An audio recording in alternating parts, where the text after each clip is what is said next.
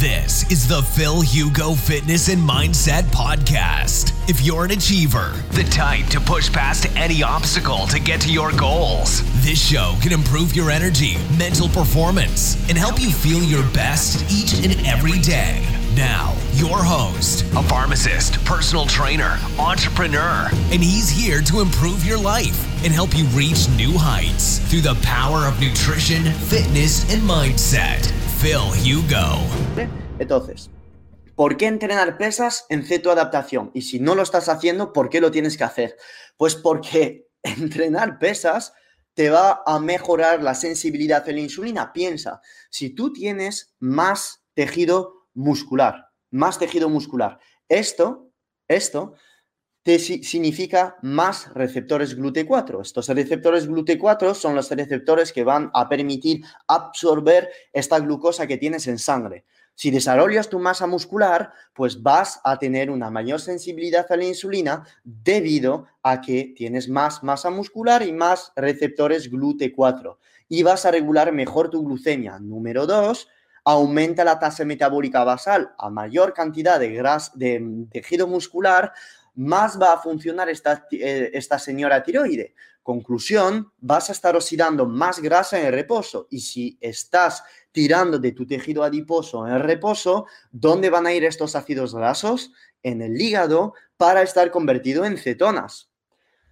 Si entrenas, vas a aumentar, como hemos dicho antes, la cantidad de transportadores MCT a nivel del tejido muscular, ¿vale? Entonces, si no entrenas, estás realmente perdiendo el tiempo. Y esto es la diferencia entre yo y muchos keto gurus que hay en Instagram que te venden cosas raras diciendo, sí, solo con la nutrición está bien. Claro, vas a tener eh, algo positivo con la nutrición, no estoy diciendo lo contrario, pero te acompaño, te motivo a cambiar tu vida de, desde lo más profundo que sea, tus biorritmos, la exposición al sol, el entrenamiento, la nutrición, cómo cuidas tu sueño, el management del estrés. Ve la salud como algo holístico, ¿vale? No pienses que un alimento es mágico, la nutrición es mágica, el entrenamiento es mágico, no, velo todo en conjunto, porque corrigiendo solo una cosa de lo que te he dicho, vas a tener efecto.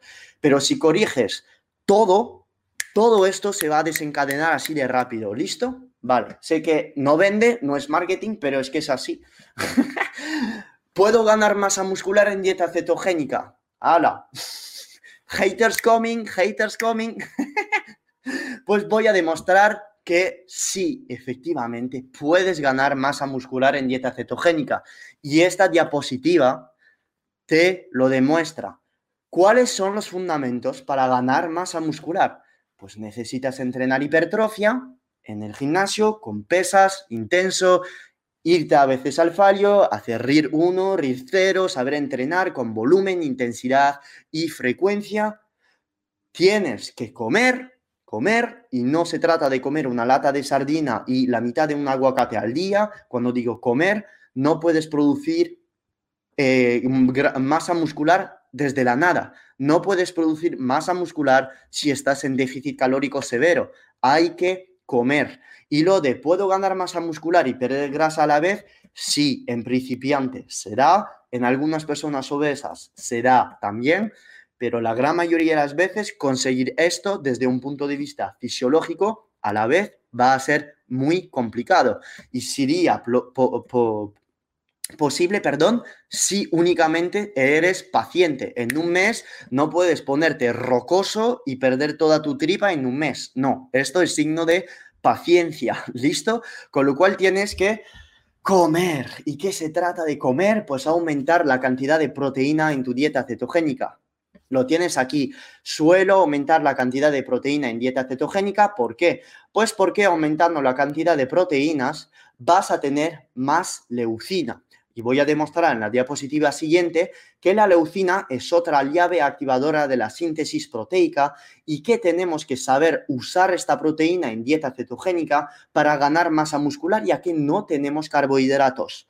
Si tú no quieres meter carbohidratos en tu dieta debido a resistencia a la insulina, debido a que todavía tienes miedo a los carbos o que no los toleras, puedes construir masa muscular en dieta cetogénica, pero es complicado y te lo voy a demostrar.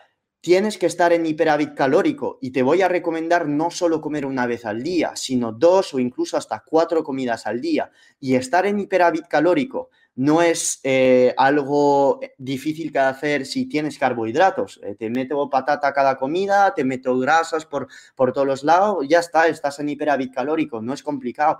Pero en dieta ceto, eh, si eres hombre o mujer, me da igual, un hombre podría a lo mejor comer más, pero si eres una mujer que no entrena tanto, que no produce tanto catabolismo, llegar a un hiperávit calórico en dieta ceto no es tan sencillo que una persona que no está en ceto, porque la ceto sacia. ¿Y sacia por qué? Pues debido al ácido esteárico que podrás encontrar, por ejemplo, en grasas saturadas proveniendo del buey, que sacia como si no hubiera un mañana, debido a que las proteínas sacian también y además tienes disminuciones de glucosa, un cambio en la flora intestinal y todo esto pues participa a tu saciedad. Conclusión, estar en hiperávit calórico en dieta ceto, pues sí, es posible pero es complicado en personas que tienen miedo a comer y no puedes producir masa muscular de la nada, ¿vale? Estoy harto de ver eh, cosas raras en Instagram, es que de verdad me, no, no es posible. Sí que vas a ganar masa muscular poco a poco y vas a perder grasa. La dieta ceto en pérdida de grasa para mí es the best of the best. Puedes perder grasa con cualquier dieta, pero en dieta ceto la pérdida de grasa para mí es the best porque las cetonas protegen la masa muscular si proteges la masa muscular cuando estás haciendo a lo mejor un déficit calórico que comes menos o lo que sea, pues estarás más protegido, vas a, retener muchísimo más masa muscular. Pero en caso de ganar masa muscular, comparando con una persona que come cuatro comidas al día o cinco con carbohidratos en cada comida, pues efectivamente lo siento mucho, pero no es nada comparable una dieta ceto y una persona que come carbos cuatro o cinco veces al día. Con ceto vas a ganar masa, sí, pero más lentamente. No es la forma más óptima, lo siento mucho. Y la gente que dice que sí, pues que venga y que me lo demuestre, porque es que literalmente imposible. Eh, cuando digo que es posible ganar masa muscular, sí, posible, es posible, pero es lo óptimo bueno, mm, no, no pienso que sea lo óptimo. Pero si tú me preguntas, Phil, ¿qué harías para ganar masa muscular? ¿Tú te meterías cinco comidas con carbos al día o harías dos comidas ceto al día?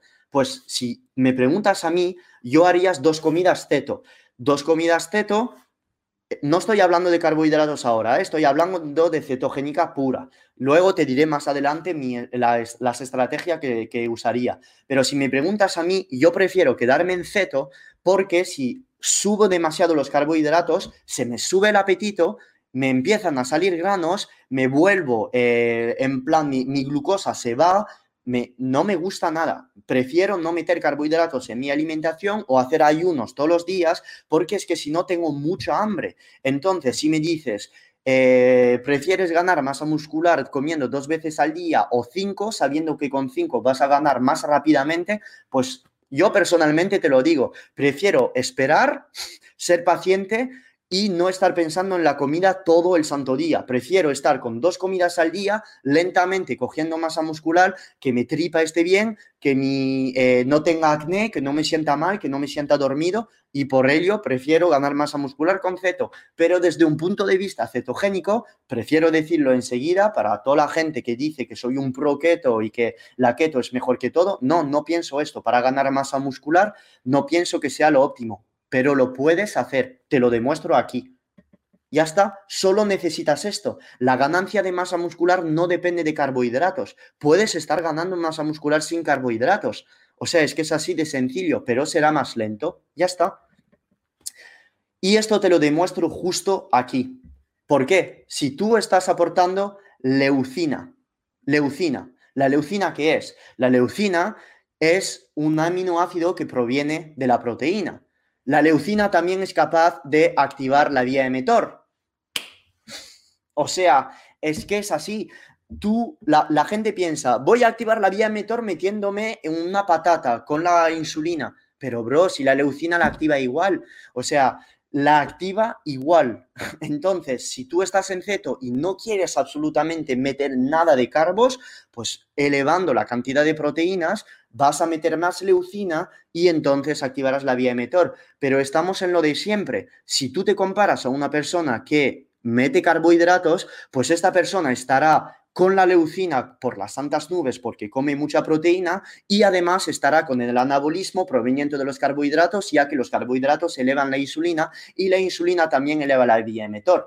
Y a la gente que me dice, vale, pero demuéstralo con estudio. Perfecto, brother, no problem, hermano.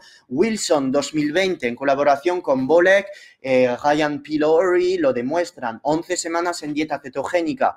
Oh, Lean Body Muscle Change, boom y empezamos a ganar masa muscular solo con dieta ceto. Y lo han comparado con una dieta alta en carbohidratos. O sea, es que la gente diciendo, no hay estudios. Vale, no hay estudios.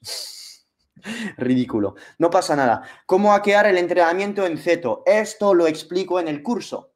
Lo explico en el curso y ya que sois expertos en bioquímica, pues ya podéis entender que en función de la intensidad de tu entrenamiento vas a usar distintos sustratos. Y he hablado que la, en deportes donde estás haciendo repes entre 8, 15, 18 repes si estás con pesas o si estás corriendo entre 2.000, 3.000 metros a toda hostia en CrossFit, son deportes muy glucolíticos. ¿Y qué llamo por deporte glucolítico? Deporte en los cuales vas a catabolizar glucógeno muscular. ¿Y qué quiere decir catabolizar glucógeno muscular? Porque hay principiantes aquí, lo tengo que explicar, pues es el uso de las reservas de glucosa que tienes en tu, en tu tejido muscular. Y me dirás, ya, tío, pero ¿no has dicho que las cetonas protegen del glucógeno muscular? Entonces, esto es genial, ¿no? O sea, si yo tengo el glucógeno muscular protegido, puedo estar durando como si no hubiera un mañana. Esto no es el caso y esto es donde meten la pata a un montón de proqueto que intentan colarte su producto de mierda. Porque si tú estás ceto adaptado y tienes protección de glucógeno muscular por las cetonas, bien, vas a durar 15, 20 minutos si estás haciendo alta intensidades en el gimnasio, pesas con 30 segundos de descanso o CrossFit, 15, 20 minutos hasta que el glucógeno muscular que tienes debido a la protección de las cetonas, que se acabe. Y a los 15 minutos o 20, ¿qué? ¿Qué? Si no metes carbos, ¿de ¿cómo se almacena? Se, se, va a volver a resintetizarse el glucógeno muscular. ¿De dónde sacas la gasolina? Entonces, ¿cómo hacemos? La cetoadaptación en este tipo de deporte, pues efectivamente no será lo óptimo. Y por ello, reintroducir carbohidratos después de la cetoadaptación, pues tiene todo el sentido del mundo en personas que buscan rendimiento deportivo y quédate hasta el final porque lo voy a demostrar. Pero como te fijas aquí, me vas a decir, oye Phil, pero no has hablado de los fosfágenos ni de la creatina. Pues efectivamente, de 1 a 5 repes, duración de ejercicio entre 5 y 10 segundos. Este sistema de fosfágeno si tú estás haciendo dieta ceto, pues efectivamente lo puedes usar. Y es por ello que pauto creatina en mis atletas e incluso en gente que no hacen eh, deporte. Pues porque si tú enseñas, perdón, si tú estás practicando este tipo de deporte de fuerza, pesado, y tiras a pocas repes, ¿de qué va a, usar tu cuerpo? Pues tu cuerpo va a usar creatina. Que yo sepa, la creatina no es glucógeno muscular. Entonces, si no quieres meter nada de carbos, ¿dónde habría que entrenar? Creatina y beta oxidación en endurance y pesado. Y entonces vas a decir, ¿y si hago entre 8 y 15 repes, qué estoy gastando? Pues si tu duración de ejercicio está entre 15, 30, 35 repes, como suele ser culturismo, CrossFit o deportes aero y anaeróbico como el fútbol, el baloncesto, todo este tipo de deporte que usan tanto las vías de endurance que anaeróbicas, eh, lácticas, pues efectivamente, hermano, va a haber un problema si no metes nada de carbohidratos. Pero si una persona no quiere meter nada de carbohidratos y quiere hackear el sistema en ceto, pues mete dos o tres entrenamientos por semana muy pesado. Si eres principiante, problema, porque si eres principiante y empiezas a entrenar a tres repes, probablemente te vas a fracturar el cuello o la columna. Entonces no lo hagas y por ello tienes que ser paciente y pues empezar con poco peso y aceptar el hecho de que vas a estar cansado. Con lo cual, si eres avanzado y te estás teto adaptando, pues eh, puedes entrenar aquí, pero verás que a los 15, 20, 25 minutos, en función de tu estado de ceto adaptación, pues podrías sentir bastante cansancio, a pesar de que te metas café, a pesar de que te metas electrolitos, etc.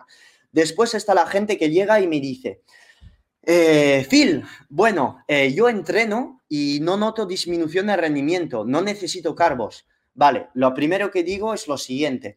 Eh, nunca he dicho esto. Nunca he dicho que es obligatorio meter carbos. He dicho, las personas que buscan rendimiento deportivo de alto nivel, mételos porque va a optimizar tu rendimiento. Pero si estás feliz sin carbos, no los pongas. No los pongas, así de sencillo. O gente me dice, no disminuye mi rendimiento sin carbos. Y yo ahora digo, vale, ¿cómo entrenas? Vale, pues hago elíptica tres veces por semana y eh, un entrenamiento de pesas con pesas de 5,5 kilos. Eh, vale, pues es normal que no disminuya tu rendimiento, ya que nunca has tenido. No lo tomes mal, pero lo tengo que decir.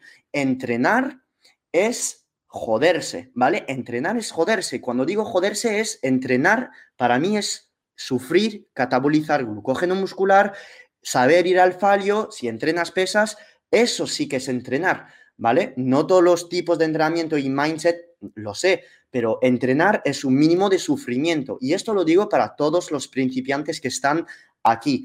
Y esto es difícil de sentir y definir la intensidad del ejercicio. Yo te lo digo con mis palabras y para los principiantes no lo toméis mal, por favor. Pero entrenar es salir de tu zona de confort. Cuando estoy en el gym, cuando estoy en el gym, yo no soy un tío grande. La gente me dirá, Phil, mira tu cuerpo, bro, eh, tú eres un ridículo de 68 kilos. Bro, pero me la pela cuánto peso y me la pela si tengo un six-pack o si tengo 45 centímetros de brazo.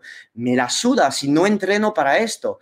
Entreno, voy al gimnasio y me destrozo. Me destrozo, ¿por qué? Porque entrenar me hace feliz y me da salud pero no entreno para competir en men's físico, para ganar campeonatos de CrossFit. Si, si hubiese, eh, si estos... Eh, hubiera sido, hubiera sido, si hubiera sido mi objetivo, pues tendría más comidas en mi día, probablemente más carbohidratos y probablemente otro tipo de entrenamiento, ¿vale? Pero lo que te tengo que decir aquí es lo siguiente, es que entrenar es intensidad. Demasiadas veces estoy en el gimnasio y veo gente, supongo que son principiantes, no quiero faltar de respeto, pero too much, too much con bíceps curl o mancuerna. Si la tabla pone 12, pues hago 12 y dejo las mancuernas y ya está, y, miro mi móvil durante 2 minutos 30, pero hubiera podido sacar 15 repes más. No, no es eso, no es eso. Entrenar es intensidad. Y si nadie te lo enseña, yo de verdad en el curso te enseño y en el vídeo de entrenamiento que he hecho para que te he optimizado, o sea, es vídeo motivacional como si no hubiera un mañana. Y te lo digo por si eres principiante. Y si eres avanzado, estoy seguro que estás disfrutando de mi chapa motivacional de entrenamiento porque, joder, hay que motivar a la gente a entrenar y sacarse, eh, ya sabes lo que voy a decir, joder. Bueno, todo este tipo de pregunta eh, eso.